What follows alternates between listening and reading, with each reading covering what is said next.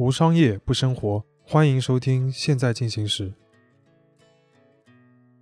大家好，我是未来一小图的肖文杰，我是未来有想图的董思哲。这期节目我们来聊聊国产动画电影。这是一个我们一直想聊的话题啊，呃，未来有想图团队的成员，从主编赵慧到我们两个人，还有很多的同学，大家都是动漫的爱好者。不用讳言啊，在我们小时候，其实我们看的主要是海外的作品，嗯，像日本的动漫，或者是美国迪士尼、皮克斯的一些作品。但最近几年，其实出现了好几部票房和口碑都很好的国产动画电影。早先是二零一五年的大圣归来，来呃，最近有二零一九年的哪吒之魔童降世，呃，后面那部是拿到了。超过五十亿元的票房。要知道，中国电影历史上其实一共只有四部作品达到过这样的高度。嗯，我们也查了下资料，从政府层面，其实大概十多年前就已经开始扶持这个行业了，说是要和皮克斯，要向皮克斯看齐之类的。但是之前我们看到的很多作品，其实真的没法和皮克斯做的那样的精品相提并论。但是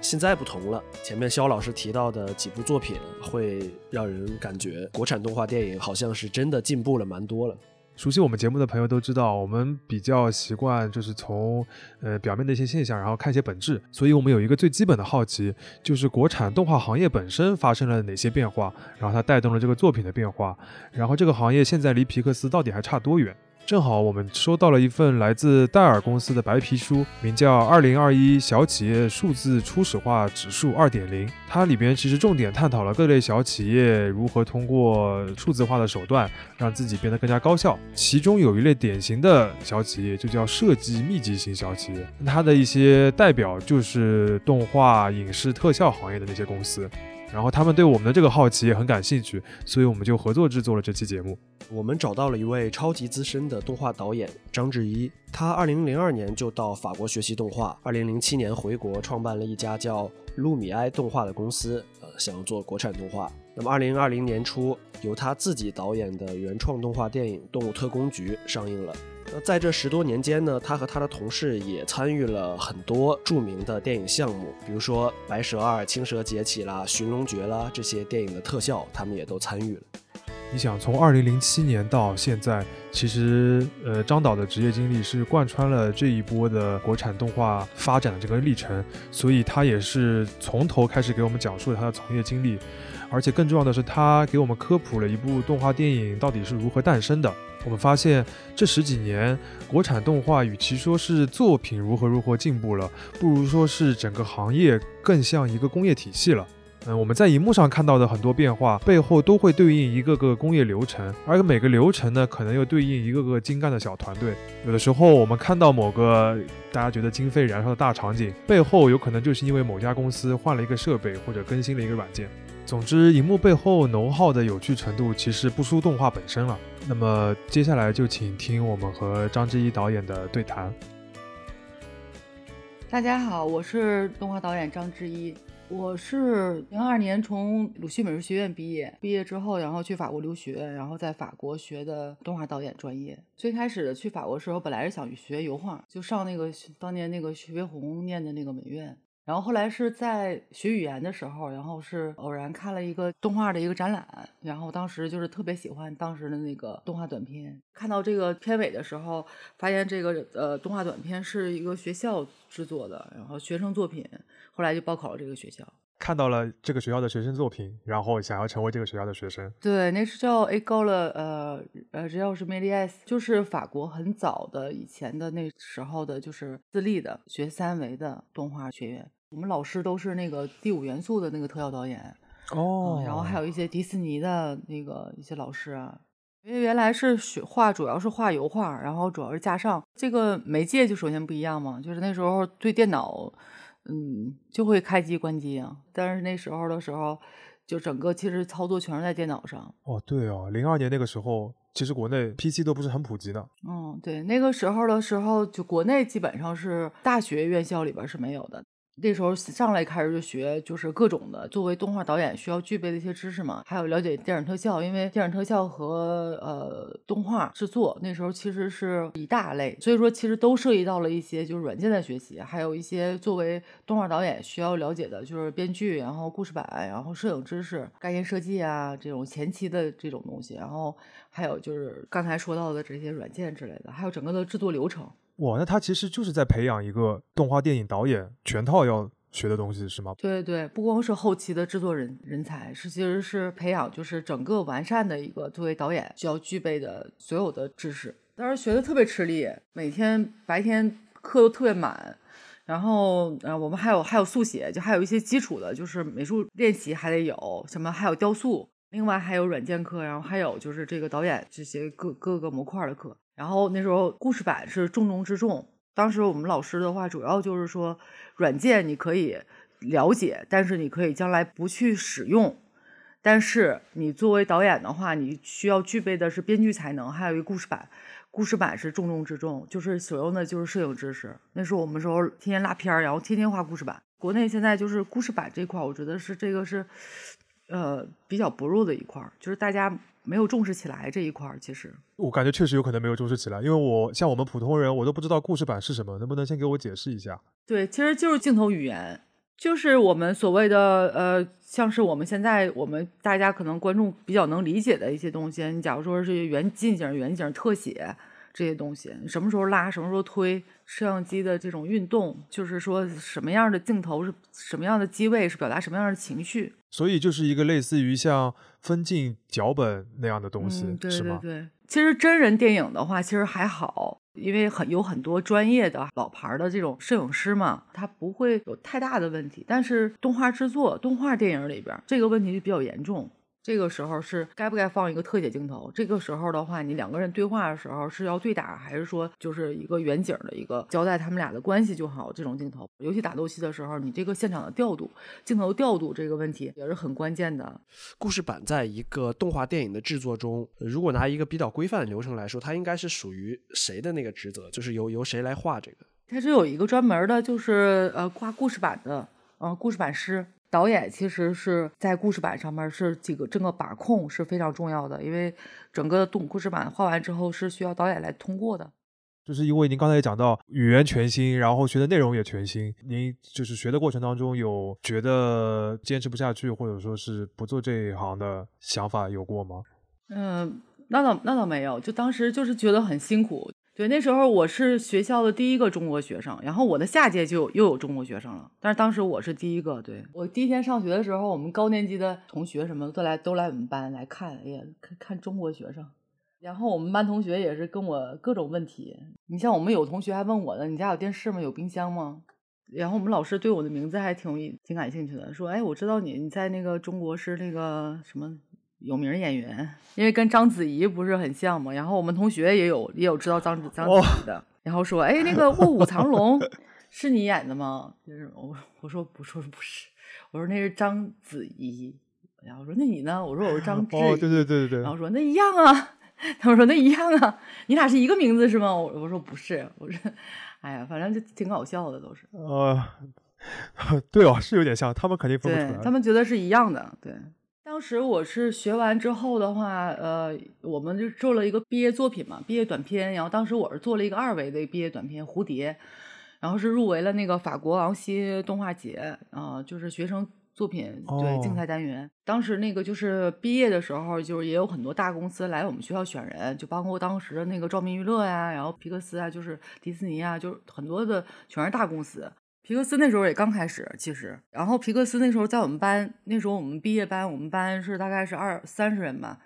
嗯，我在我们班就就当时就选了我一个人，然后但是我当时就是就是一个呃一个人生选择嘛，就是当时就，所以那个时候您是有机会去皮克斯对，当时真的是就有有机会去皮克斯的，但是那时候当时就是呃没有选择去美国嘛，选择回国嘛，为什么呢？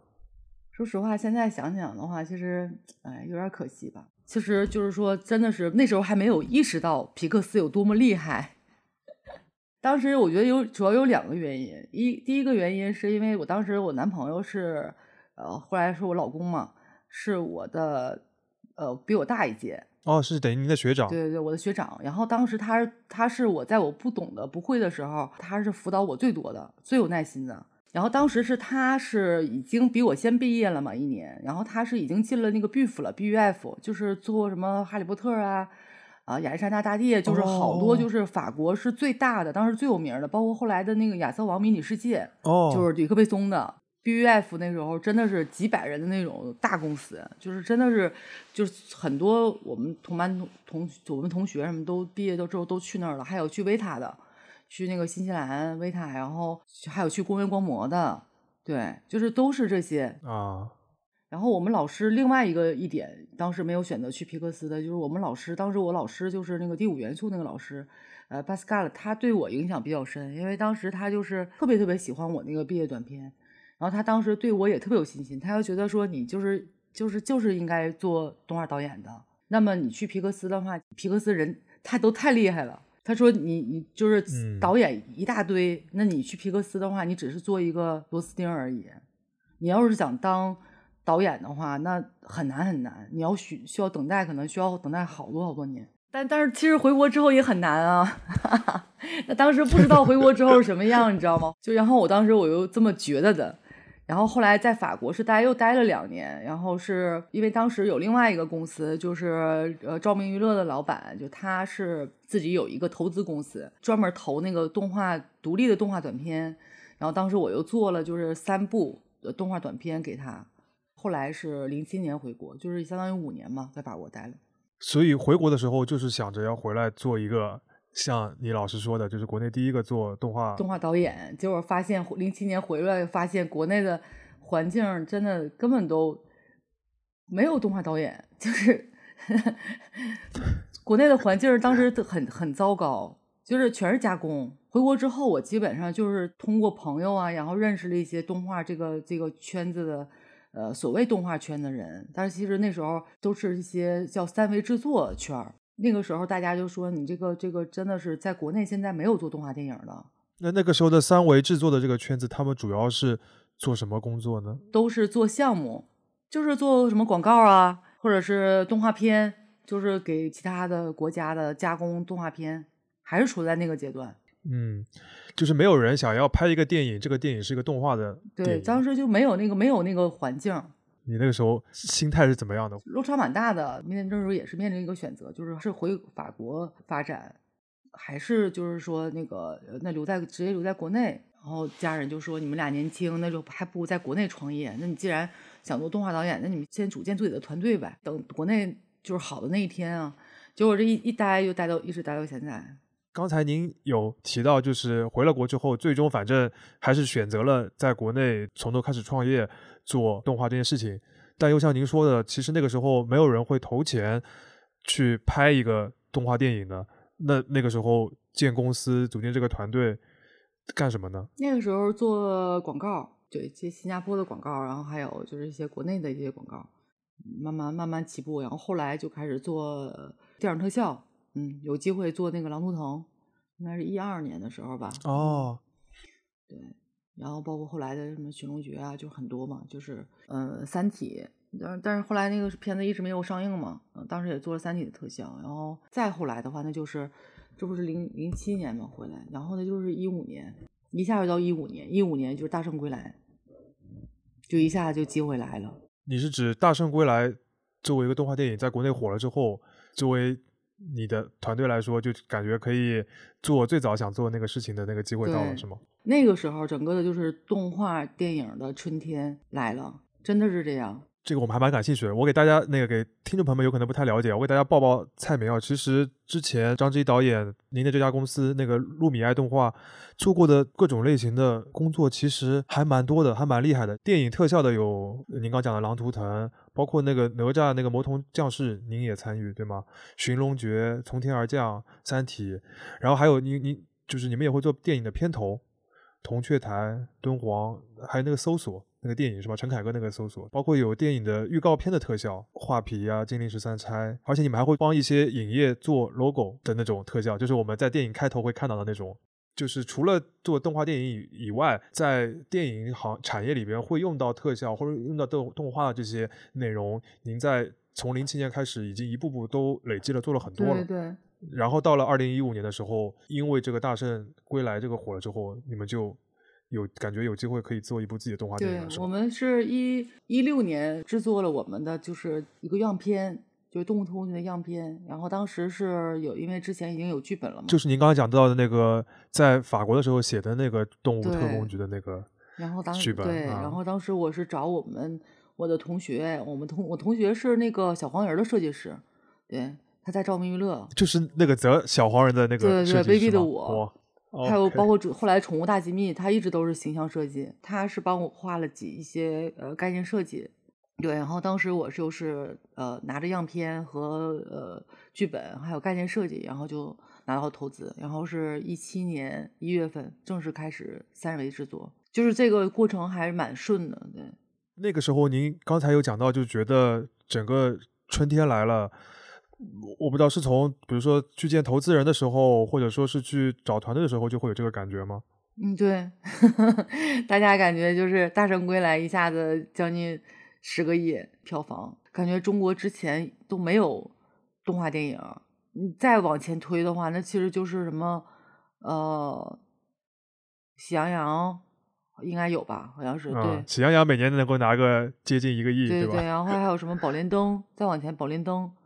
就是没有这种没有这种真正让大家引起大家一个关注的，就是说意识到这个，哎，这个动画电影也可以这么这么火爆，也可以有这这样的一个就是票房。那么大家就开始那时候真的是就是资本开始这个投资人开始都看好动画电影。从《大圣归来》之后的话，就开始好多的新生的，就是有资本投开始投动画公司。那个时候想会有人来找你们来，投你们就是投我们的公司，找我们的就好多。但是我们那时候我，呃呃，包括和我老公嘛，我们其实都想就是保持我们这种独立独立性，不是太太想让资本先那个时候就就开始介入，然后就是就拒绝了很多。但是那个时候就开始像雨后春笋一样，就真的是好多好多，就都是开始做动画电影。就是您刚刚讲到的那个独立性，如果是有资本投进来了，他是会对你们提很多增长的要求呢？希望你们变得很大，还是说说怎么样会影响到你们的独立性？那个时候的话是觉得，我那时候不是很确定，就是说资本那个时候想进的资本，是不是跟跟我们未来想做的东西是一样的，而且会不会尊重我们的创作？这那个时候是这个时候是最我最大的一个就是担心，因为我们其实动物特工局的质量做的是很棒的。呃，整个投资的话，在国内也算是比较高的，因为当时我们是选择了跟为了做最好的质量，就国际标准的质量，我们选择了是跟那个法国团队一起合作。到目前为止，是国内现在是，呃，院线电影里边，动画电影里边的话，就是我觉得是没有比我们这个做的更精致的。做这个动物特工局这个要花多少钱啊？大概嗯，当时是整个制作制作费的话是在八千万。啊、所以就是要找投资，就是要找这样一个规模的，至少对，就是因为是我是在想是想确定，就是说是不是假如说投我们公司的，那根本我们想做的东西是一样的，就是说一定要是要做精品。理解，就是说别到时候投了你，然后说，哎呀，你这个怎么做这第一做第一个电影就要八千万？对对对，诶，因为原呃来碰真的碰到过呀，要压缩啊就是说你们这个四千万不能啊是吗做吗？就是都会这样啊。但是现在现在我的就是一些心态，可能就是一些有了一些变化，觉得当年就是说好像没有必要花花那么多钱，怎么说，因为国内观众其实根本都不 care 这个东西，不根本都不不太关心这个东西，就是你做的是你做的有多精致，你的你的故事版有多好，你的动画有多好，大家看的其实是，呃，一是第一个是故事，然后而且你这个东西你是不是有 IP，有 IP 基础，制作的话差不多就行。嗯，所以其实这会让您感觉就是有可能你在学的时候，最早学动画的时候，老师特别强调的，或者说你觉得特别重要的最核心的专业步骤，有可能并不一定是现在需要那么就是计较，或者现在这个阶段对在国内需要国内的对那么强调国内的观众的话，嗯现在看的是 IP 票房好的，全都是有 IP 的，全都是跟什么神话传说、神话有关系的。首先要耳熟能详，耳熟能详，对，至少近几年都是这样的一个状态。这个是让大家走进那个电影院的一个呃基础，包括在宣发上啊，就是在也比较好做嘛。然后呢，另外就是说制作上的话，你不用那么去较真儿。现在国内今天都是尽量压低压低预算。我觉得我们那个动物特工局那当年那个时代的话，已经没有了，近几年都不会有。这个您刚才其实我感觉，等于是您自己从现最近这几年几部比较火的或者比较大的动画电影当中，也是多少提炼出一点，呃，现在国内的观众对于动画电影的这个需求和其实您之前的判断会有一些不一样，对吗？对我们当时是一心的，就是因为作为第一部嘛，就是想做最好，就是有点憋了憋了很长一口气，好不容易机会来了，我得把所有的这个毕生所学都得用上去，对。您刚刚有一个就是对于那个就是 IP 的那个判断，有一个我还是挺好奇的，因为您讲到就是大家比较喜欢那种耳熟能详，就是比较熟悉的、比较容易能够踏进电影院去看的那种题材嘛。那像我们最近也看到有像那种，嗯，不是那个上美厂的那个《天书奇谭》啊之类的重置也上吗？那这个不是也属于耳熟能详吗？为什么他们就反而没有像哪吒或者别的那些引起那么大的？反响，这我觉得咱今天也肯定要聊到《天书奇谭》，因为这个是正好是赶上，就是正好刚上映。因为我参加那个北京的那个首映，然后也是就是受受邀请，然后也是就是可以真的可以这么说，非常荣幸就在大荧幕上看到当年前辈们的匠心之作，很激动。就从个人的角度，非常的很激动。这个是对我们来说是一个意义非凡的一个片子。我其实《哪吒闹海》和《大闹天宫》我都记得有点不太清了，但是。就是这个《天书奇谭》里边的情节，我就是真的历历在目。我在看的时候，我就能知道他下一步他干嘛。我我就记得他下一步他们他们干什干什么了。我现在讲到，我都可以想到，他就那把那个天书最后就不是又展开了，然后会像一一座桥那个画面嘛？就对，然后他什么师他师傅给烧了，完了说他要记在心里。然后还有那个几个三个狐狸。什么的，然后呢，还有一一条腿是怎么断的？所以这个片子对我的整个意义来说的话，就是是当年真的是心目中的神作，一点都不过分。但是你看，就是现在票房也不是就是很好，因为是它有时代性。怎么说这个时代性？它只限于那个八十年代那个年代。我们现在的年轻人的话，你像是说，假如十几岁的二二十二十多岁的，这是主要的一个主力的一个动画电影的一个受众群。这些人他不是《天书奇谭》。的受众群，就是您说时代这个差距，是指他讲故事的方式呢，还是说他的画面？我们再说在内容上哈，其实他借鉴了很多的，就是中国的戏曲，还有什么剪纸，就是他有很多民俗上的一些东西。那么是那个年代是特别适用的。那么现在的小孩，首先他们就对戏曲方面的东西可能就不是特别感兴趣，对，因为他们不是他这这这种影响下长大的。还有在内容上讲故事的方式上的话，它其实有点像片段片段式的那种叙事，就是它不是一个，呃，好莱坞式的那种，像现在好莱坞式的那种，就是这种就是程序化那种，就是说套路式的，所谓我们说套路类型片那种，就什么时候开始打打斗了，然后呢几分钟就得有打斗戏了，几分钟就得有搞有有搞笑了。我有点理解了，就是可以这么说，就是比如说像现在，嗯，您刚刚讲到的动画电影的一些。主要的受众群体，他们小时候有可能是看更多动漫或者是好莱坞的电影啊等等长大的，所以他们的审美的这个基础已经和过去不一样了。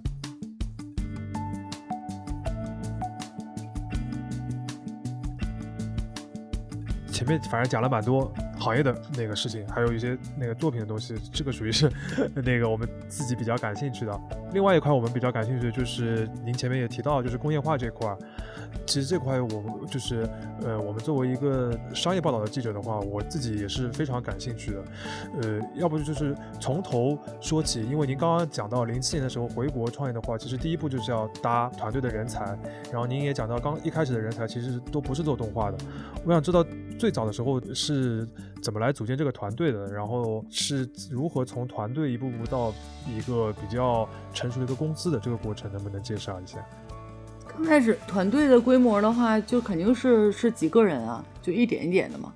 就是我我刚开始五六个人，然后慢慢发展十几个人，然后二十多人、三十多人，对，现那个时候是就是做广告嘛，后来电影特效的话就慢慢人多了。就是一开始五六个人的时候，路米埃动画他那个工作的方式是像一个，呃，我不知道像是像是一个小的作坊工作室那种的呢，还是会你们已经有比较明确的流程了？也有其实偏重，就是说呃，那么他是更呃擅长动画模块。那么他们家是更擅长就是这个模型建模、材质、贴图这块儿，可能更擅长就是灯光合成，或者是更擅长特效这块儿。其实这就几大块嘛。但是在人少的时候的话，其实就更侧重于全能。我们更需要的是你会模型资产，那么你也会灯光合成。人少的时候肯定是要这样，就是越全面越好。那么现在的话，人多了之后，那么其实可能就是你单一模块的话也没问题。其实有点像工厂几个人的小作坊，那肯定是就大家都得会。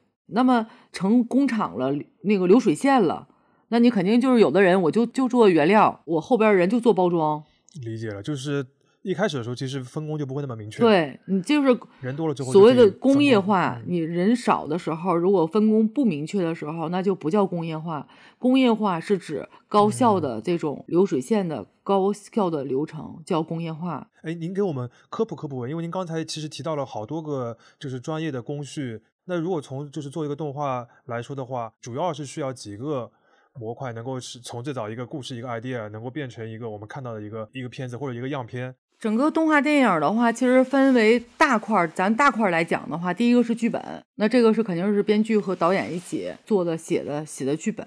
完成之后呢，可以开始就是前期美术啊，就是画一个人物的形象、人物形象、场景是什么样的，就是这些场景涉及到的剧本里边涉及到场景都得设计出来。那么就是这个美术这一大块儿。那么美术这块儿还包含一个就是二维故事板，就是你这个镜头是怎么安排的，就是从文字正式的落到了画面上。第一次落在画面上，对。那么到后边的话，其实还有一个二维故事板转化为三维故事板的一个过程。三维故事板也叫 previs，原来也叫 layout，就是通过三维的摄影机来把这个这个镜头确定下来。摄像机如何移动、推拉、摇什么的，就是都都是确定好了。通过三维故事板完成，我们能看到这个人物的这个在在画面中的一个比例关系，然后包括我们这个特效的一些示意、灯光的光源的示意都有了。进入正式的就是三维制作之前，我们一些准备的一些数据、一些东西都有了。等于是一个大的框架，对，就是一个大的一个框架，对，就只是还没有什么颜色，还没有什么，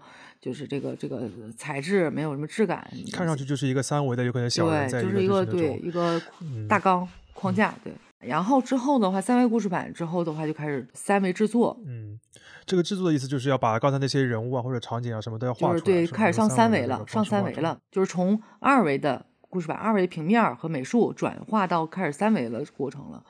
那么就是这个这个三维故事版其实可以和模型模型材质模型是同时制作的。模型，然后呢，就是呃，材质贴图是指这里边涉及到的所有的人物和场景的，就是建模。如果大家说，呃，举例的话，什么叫建模的话，其实有点像雕塑。那么之后的话，模型做好了之后，我们就是绑定，绑定就是相当于我们给雕塑泥泥泥塑给它上那个就是那个那个铁丝儿，就是让它动起来，能动。对，其实就是绑绑骨架，绑定好了之后，就是他们有骨骼了，那么他们就可以动了。然后呢，我们之后开始进入动画环节，就是他开始又跑啊、跳啊、说话呀什么的，所有的这个表演，嗯，表演这块儿，表情啊之类的，表情，这就是动画。之后的话，那就是灯光渲染合成，就打灯光，灯光是很重要的呀。你看现在我们就是包括真人电影里边也非常非常重要，就包括打光，光的整个是涉及到一个气氛，灯光打好了之后，然后才是呃渲染。我们渲染的时候会分组很多层渲染，假如说人物是一层，然后后边背景是一层，然后呢我们特效又是一层，因为有的时候那个特效的烟啊雾啊可能是要叠叠在人和场景中间，可能要需要就是叠在中景或者是近景，所以说它会分很多很多层，甚至有的时候是二十多层、三十多层。哦，所以这个不是一次性放上去的，它是有一个东西就放上去一层，放上像 PS 一样一层。对，像 PS 似的，一层一层一层的。那么这个是渲染，渲染我们渲会渲很多很多层，那么之后我们才会合成，就像 PS 似的，我们把这些层渲染的层合在一起，对，所以说灯光渲染合成这个是一大块儿。所以说整个的三维制作的话，如果简单来说的话，那就是三维故事板、模型资产，然后呢是绑定动画、灯光渲染合成四大块儿。对，理解了。您刚刚讲到的这每一块，是不是如果按照专业的动画工业制作的流程，都需要有就是有分门别类的一个人分工来做的，对吧？不是，而不是对我我们我们都有组，我们招在招聘的时候，我们都会特意的去招。假如说都已经指定的，你不能说就招三位人员，你得招说什么人员？我们假如说是特效特效师啊，对，我刚才可能忘了说一个是还有一个特效特效环节，对，就是呃我们专门专门特效师。假如说高级特效师、中级特效师或者初级特效师，那么我们会说灯光合成、灯光渲染合成的灯光渲染合成师，还有我们是绑定动画师，完还有就是模型模型资产模型师。讲到这个的话，我就有一个很好奇的，就是您刚刚一直讲，如果只是小作坊的几个人，然后都是要身兼数职的话，那个就不算工业化。那那个时候在那种状态下面，我不知道你们。就是在一个小作坊的状态下是怎么来协同的？比如说你们用什么样的设备？因为刚刚涉及到那么多，我感觉跨了很多的软件，也要跨很多的硬件，然后就感觉每个东西文件大小都很大，跟我们写字不一样。就那个时候从设备的角度上面来说，是怎么来做这个协同的呢？因为像我自己也碰到过，我们因为杂志有设计的团队嘛，有有的时候平时的设计排个版啊什么，那个文件大小都比较小的，几 M 啊、十几 M 啊这种比较多。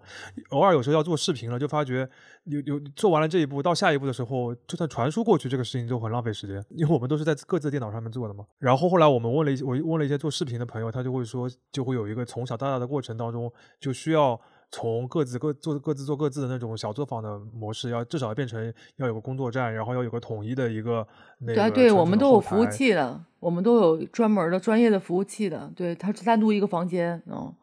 这肯定是要这样的。那个服务器是干什么用的？那个服务器就是特别特别大，特别特别大，然后就是呃，它常年常年都有，就是在一个空调房里面。常年都有低温，因为它一直在运转。它就是说，所有的我们电脑上，因为我们可能特别多几十台电脑，我们当时做，假如说我们可能就是现在，包括现在也是，就五六十台电脑，那我们会同时渲染，然后呢，所有的数据都会，呃，都会就是说，包括文件都会保存到服务器上面。其实服务器就相当于我们的一个根，就是我们平时用的硬盘的那种概念，对吧？就是对我们做的就是他们里边就存存储，我们有的做的项目基本上都是几十 T。都不是 G 的，对，都不是 G 的问题。一部电影的话，我们基本上都是几 几十 T，所以说都是都不能存在我们平常制作电脑上啊。你存储全全都在那上面，每个人电脑只是一个操作而已，所有的数据都是在工作成果都是存储在服务器上面。然后就等于。而同时，他们又可以同时在一个对对着一个文件做一件事。对，这样的话，我们其实所有电脑的话，人都能看到这一个，就不会说啊，我做完一个东西了，我拷给你，那么其他的人就能直接在通过服务器，都因为所有电脑都连都连接服务器，那我只要打开服务器就能看到你做了什么东西，在我电脑上就能看到你做什么东西，那我可以接着你的做。哦，那我觉得这个很重要哎，就是只有这样才能保证你是流程是严丝合缝的一。就是能够节约时间，不然的话，是是一定要这样的。就是上面一个人做完了，下面一个人就能看到。完我再接着做或怎么样？对，什么？你这个镜头已经什么进度了？对，整个这样，就是整个的我们当时就是工业化流程是一定要是这样，就是非常周密的。具体的流程，这个时间表能够细到什么程度啊？能够细到每个镜头到什么什么阶段？你假如说这个是每一天。我们都是基本上按天嘛，就是这个镜这个镜头的话，灯光合成几天，然后的动画还有几天完成。对，因为一般一个动画电影的话，它是一般都是一千多个镜头，一千五百镜头。我们当时通工局的动物通工局的话是一千八百镜头，就是一大概都是一般都是在一千五百镜头左右。那么基本上这样的这么一个大的一个就是。镜头量的话，那么一定是要有这样的一个工业化流程，要不然就全都乱套了。哦，我感觉这个非常重要，因为我想起来那个我我有个朋友，他是帮别人拍一些宣传片啊，一个一些视频的那个。然后他说他最早的时候其实就是跟您一样，也是一个就是自己本来会拍嘛，然后就想要创业做，他就是一等于像一个人接活那样的状态。然后活逐渐多了之后，我们他招几个人跟他一起来做。一开始做的时候，大家就是他就是拿一个移移动硬盘在那边传来传去的，就是我这边。我这个拍完了，然后素材到你这边，你来开始剪，剪完了，然后再到我这个硬盘上面再拷过来，我再来开始弄。结果到了后面工作开始多了之后，他就发觉完全就这样做是行不通的，就是整个工作那个效率会因为这个硬件上面的这个方式会被大大的拖慢。所以他搞了像您刚刚讲的什么服务器，他还搞了那种冷存储，就是还要用一个专门的买了那些磁盘，一个个的也是好几 T 的，然后还有一个专门的一个读取的一个一个硬件，他们戴尔的那个专门那个读取的一一个设备，然后也要保持像您刚刚说的实时的能够调取，然后同步在线上，等于内部有个本地的云一样的，然后它才。就是产能上面才从一个个人个体户，然后变成一个公司那种感觉，所以他觉得那个也非常重要。我们我们服务器也是戴尔的，嗯啊是吧？就是您刚讲的这个服务器，就是您说的，就是那个在空调房里面那个东西，常年低温，对啊，理解了。我就记得他们就是讲到像这种设计密集型的这种企业，还有很多会遇到卡机啊或者性能不够啊这种问题。我看到我们设计师经常抱怨。又卡了，苹果也会卡或者怎么样？呃，其实就是文件，有的时候文件可能太大的时候也会有这种问题。那其实现在目前还就是都还好，其实就是在也是在更新换代，电脑上面也是在这样，在硬件方面也是在更新换代，在结算的这个这个时间，包括跟整个服务器的搭建都有都有关系。另外一个就是，嗯，我自己比较好奇的，就是因为我们看到最近一些国产的动画电影，它其实包括你你们不是也参与那个哪吒，它都会有好几个好甚至好几十个公司一起来合作的。我我我有个很基础的问题啊，就是为什么这个东西不是由一一家大的公司像皮克斯那样，就是他自己来做，而是在国内是分成这么多个公司，就是分包的这样来做？这个是属于行业的常态吗？呃，首先就是国内现在这个大的公司很很大规模的公司还是很少。你像是比较大规模的，现在国内的话，那也就是追光和原力。但是追光它也是呃也会分包，原力也会分包。就是你像我们青蛇也有也有参与，然后包括那个十月的那个深海，我们我们现在也在做。就是人员嘛，它不会说是特别特别集中。国内现在就是从从事这个人员的远远都没有饱和，是不足的。这个本身动画就是行业，它就是一个新新兴产业，它是一个正在上升的、正在成长的一个产业，它远远没有饱和，它需要大量的人才。但是其实你像现在就是培训也好，还是这个学校院校也好，其实都是有限的，不可能说你一个公司再大，我也不可能说把这个所有的这个国内的这些从业人员都集中到一块儿吧。而且这个这个，假如这个模块，那你可能是呃，假如说特效这个模块，那我们公司假如说一个大公司一百人的公司，那可能我们特效师的话，可能就是大概就是三十二三十人，我们这个特效量可能是非常非常大的。那么我我们招的话，可能也也招不上来，一时半会儿也招不上来，因为很多好的特效师在其他的公司已经工作很稳定了。那么这个时候那就需要做分包啊。其实说白了还是人才少，而且尤其是好的人才。有经验的、有多年经验的好的人才是特太少了。简单理解一下的话，就是您刚才讲的，就是因为整个人才池不够大，所以说各个团队大家其实都还蛮小的。然后一旦你有个大的项目的话，就不得不要联合那个很多个小的团队一起。对，而且而且的话，因为一个公司它不可能说，我就是说，呃，我常年储备着，就是说五百人或者是甚至一千人那种，这不可能。嗯，这个体量太大了，那这个整个消耗的话和成本太高了。你如果没有没有项目的时候呢，那你这些人工资的话，那都那从天价了都，那怎么养啊？你你这个团队都得养着呀，它不是常年都有都有都需要的各个环节的。你假如说我们这个一个项目的话，那我们模型资产这块这个团队可能大概是，假如说是二十人团队，一旦模型资产做完的话。那我们这些人员的话，那怎么办？所以说每个公司它都不会说储备特别多、特别多的人。说穿了也是因为这个这个产业的产出也没有很稳定，然后供给人才的供给也没有很稳定，都都挺不足的。所以说就没有办法支撑说有一个非常稳定的大的团队，然后持续这样像皮克斯这样一直滚下去。对，就像是然后现状就是大家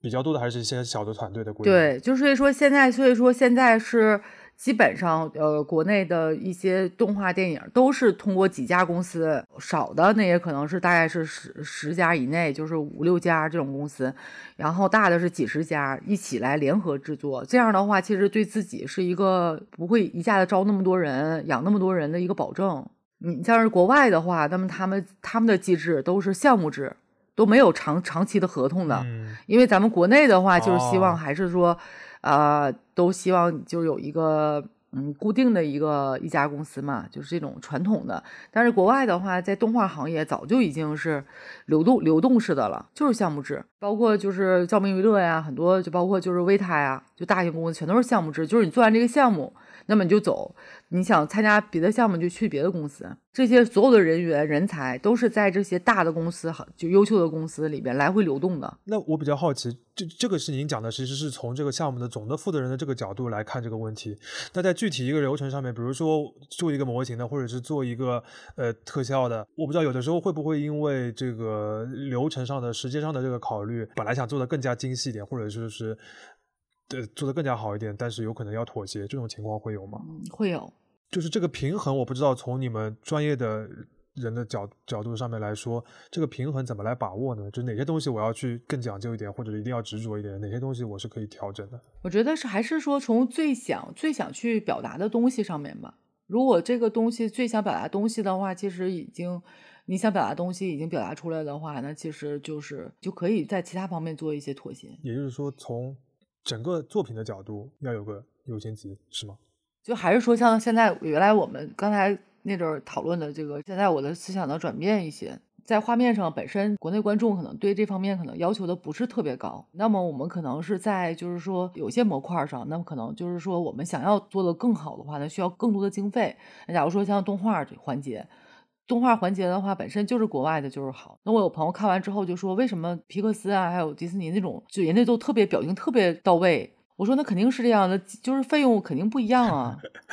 你就是说，你如果要在动画模块上，那你说如果找国外的团队来制作的话，那肯定费用就很高。那么这个这方面就得做一个妥协，就是说，那可能是我们在画面上做的好一些，好看一些，精致一些。那么在动画上的话，就是大概。就是那个差不多就行，就是就是在在做做妥协。你看迪士尼他们一部皮克斯一部动画电影，基本上都在一亿美金。国内有可能是一亿人民币，是吧？对，一亿人民币都算多的了。对。不过我自己有个想法，我不知道张导您同不同意？就是如果从时间进展的角度上面来说的话，至少刚刚我们讲到的硬件的设备也好啊，然后呃工作流程上面的改进啊，包括软硬件的升级啊，至少这个效率上的提升，能够使得我们使用经费也好，或者说整个项目来整个是更加高效的。尽量还是能够给一些空间给创意的，因为比如说过去有可能，呃，看起来很天马行空，完全实现不了的很飞的东西，在有了新的软硬件的支持下面，有可能就能够做下去，或者这个经费上就能够承受了。对，肯定的呀，肯定的呀。就是你像你像硬件，咱说硬件来说的话，就是动捕技术嘛。那你像《阿凡达》的话，它其实主要靠就是动捕啊，动态捕捉是吗？动态捕捉，对，这个是之前是早年在泰坦尼克号那个时候是没有的呀。那他其实主要是就是依靠这个，通过真人的演员的表演，但是在他们表演的时候，在他们身上有这种就是这种就是点，对，捕捉捕捉他们的表情和他们的动作。哦哦哦，对，然后他们就是把他们的就是这个通过仪器，通过摄摄像机各个方位的角度的摄像机，就专门有那种动捕棚，动作捕捉的棚。对，然后呢，就是把这些表情和动作捕捉下来之后，然后呢，作用在三维的角色上面。三维，所以说三维角色就就是一样的动作了。我看《阿凡达》的时候，我坐我后排的观众，我们在散场的时候，我们听到旁边后边的观众就说说：“哎呀，这些这些演员演就是那个这些那个那个他们不都是蓝色的吗？潘多拉星球吧，什么那星星球人。”然后说：“哎，这些演员演的真好，化化妆化的化的真像，就是他们根本都。”看不出观众没没明白没看出来，他们是三维的，他们是虚拟的虚拟的人物，CG 做的。但是是其实他们就因为他们的用了动捕技术嘛，所以说他们的表情什么的特别特别细腻，跟真人表演一样。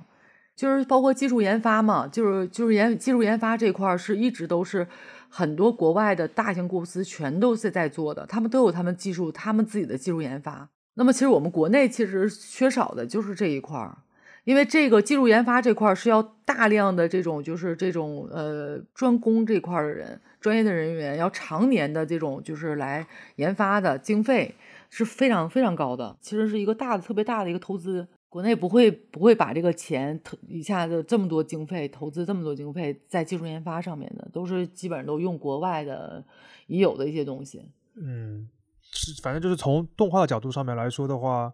像这种比较重要的技术上的突破，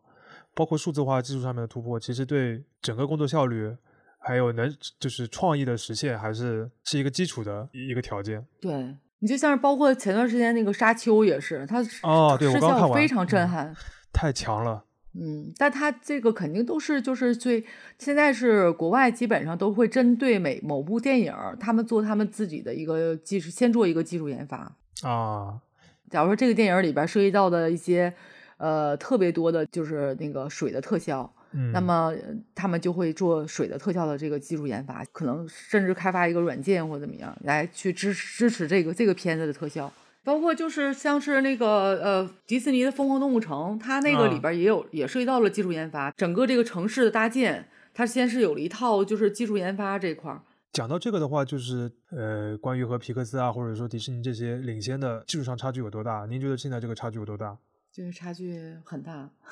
那跟您刚刚入行的时候相比，十年、二十年，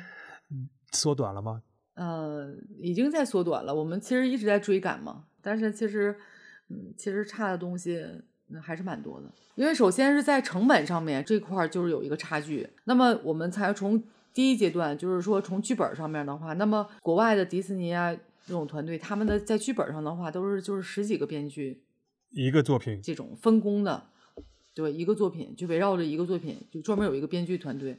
那么他们编剧团队都是非常非常专业的，就是主要就是做编剧团队动画电影工业化分工很明确了。对，他们首先他们就是工业化，就是分工，就是你负责这个人物关系，你负责台词，你负责什么，他们都有分工的。咱们中国的这个就是专业的动画电影的编剧就非常少，基本上全靠导演、动画导演自己写，包括后边故事版，他们都会画两三套，然后呢来去比较。哪一套哪一套是更好的，然后来做一个对比。那么我们国内可能这个这个周期这个经费，首先就就是在这个过程上就差这块嘛，就更提不上，就是说这个人才上面了。对，讲到这个人才这个问题的话，其实之前我们聊的时候，您您也有说到过，这么多年动画行业培养的人才并不少，但是有很多都不做动画了，是吧？对，都做游戏去了。嗯，游戏专业行业更挣钱啊。对我我以为动画行业这个就是做特效这种的收入也挺高了。没有，都收入看看跟哪个行业相比吧。但是游戏行业是更高，比我们更高。但而且就是说，为什么我们呃影视影视动画这块转到游戏的比较多，就是因为他们有相通性，软件上有相通性，流程上面也有相通性。转行的话比较好转。嗯，然后那边收入更高，所以是这几年。比较多的都过去吗？对，就是去去年吧，冲击比较大，对，对我们影视行业的人员流失啊。你像有些大的公司的话，基本上能每天都有人，就是或者每周都有人去跳槽到游戏公司了。真的吗？对我们公司也有。那这个咋整？呃，咋整？就是其实我们还是很有很多人愿意留在这影视动画这块的，因为他可能本身就是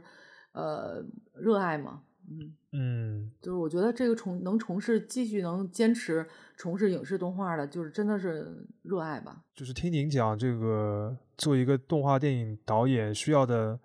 对那么多非常细的流程都要非常的熟悉，要有这个专业的这个知识能耗。但另一方面又是有比较要本身要有一个创作一个作品的创作欲，是吗？对，我觉得是，就是说，是不是专业是一回事儿，和是不是真正的热爱和能坚持到最后，能坚持下来是是也是是是另外一回事儿。我们这个行业的话，确实需要就是熬和耐心。刚才聊我自己的经历也是，就是说从回国之后，呃，就是满满心的抱负这种的，就真的是，呃，想想做动画导演，但是也是等了这么多年，等将近等了十十年才做上。动画导演对，才有了自己的第一个部作品。那么接下来的话，我们也在现在也是在开发第二部嘛，就肯定是想继续做，假如第三部、第四部这样子。但是其实都是有一个需要有一个耐心的。首先现在就是大家比较重视故事，那把故事再先弄好，然后一点一点的，对，就是都不能着急嘛。就是我觉得这个行业，我们这个行业真的就不能急躁。但影视行业往往又是很急躁的，对吗？对，投资人的话是很急躁的，就是都是说，哎，这片子一一听做得做三年四年，我觉得哎，那那那不肯定不不行，都希望更快，就一旦启动了就希望更快。就是说想做好东西的话，我觉得真的是不能急躁，就是还是得是慢慢慢慢来吧。对，我们现在就是这个好在就是说我们现在已经有第一步了，所以说我们整个工作工业化流程已经走走顺了。走顺了，所以说我们基本上第二步的话，我们对我们来说的话不会很困难啊。这个是不是很重要啊？至少这个流程，您刚刚讲了那么多专业的细分的流程，至少能够过一遍，那第二次的时候就知道。对，我们都只走一遍了嘛。对，所以说我们基本上都就是该走的坑，我们都走过了。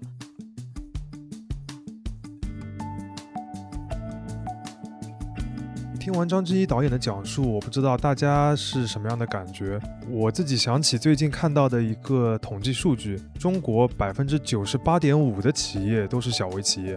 他们贡献了一半以上的税收和百分之七十五以上的新增就业。其实很多行业的进步都是靠大量的小企业来推动的。路米埃动画的官网上面有一句自我介绍，他是这么说的：“我们的定位不是大公司，也不是加工厂，而是一个稳定、团结、有实力的精英团队。”像路米埃动画这样的小公司，他们的这个进化的过程，是我自己这一期里边最有感触的部分。如果你对设计密集型小企业如何提升创作协同效率这个话题感兴趣的话，或者是对二零二一小企业数字初始化指数二点零白皮书感兴趣，都可以在微信搜索并关注戴尔小企业官网公众号，回复“白皮书”三个字，就能获得白皮书的完整内容。最后，我想感谢我们这期节目的合作方戴尔小企业官网。有的朋友印象中，戴尔有可能还是一个 PC 的品牌，但现在的戴尔其实是一家专注服务小企业的国际品牌。针对小企业这类客户，它推出了定制一台起、全线工厂价、服务秒响应以及工程师级客服专人对接四大服务，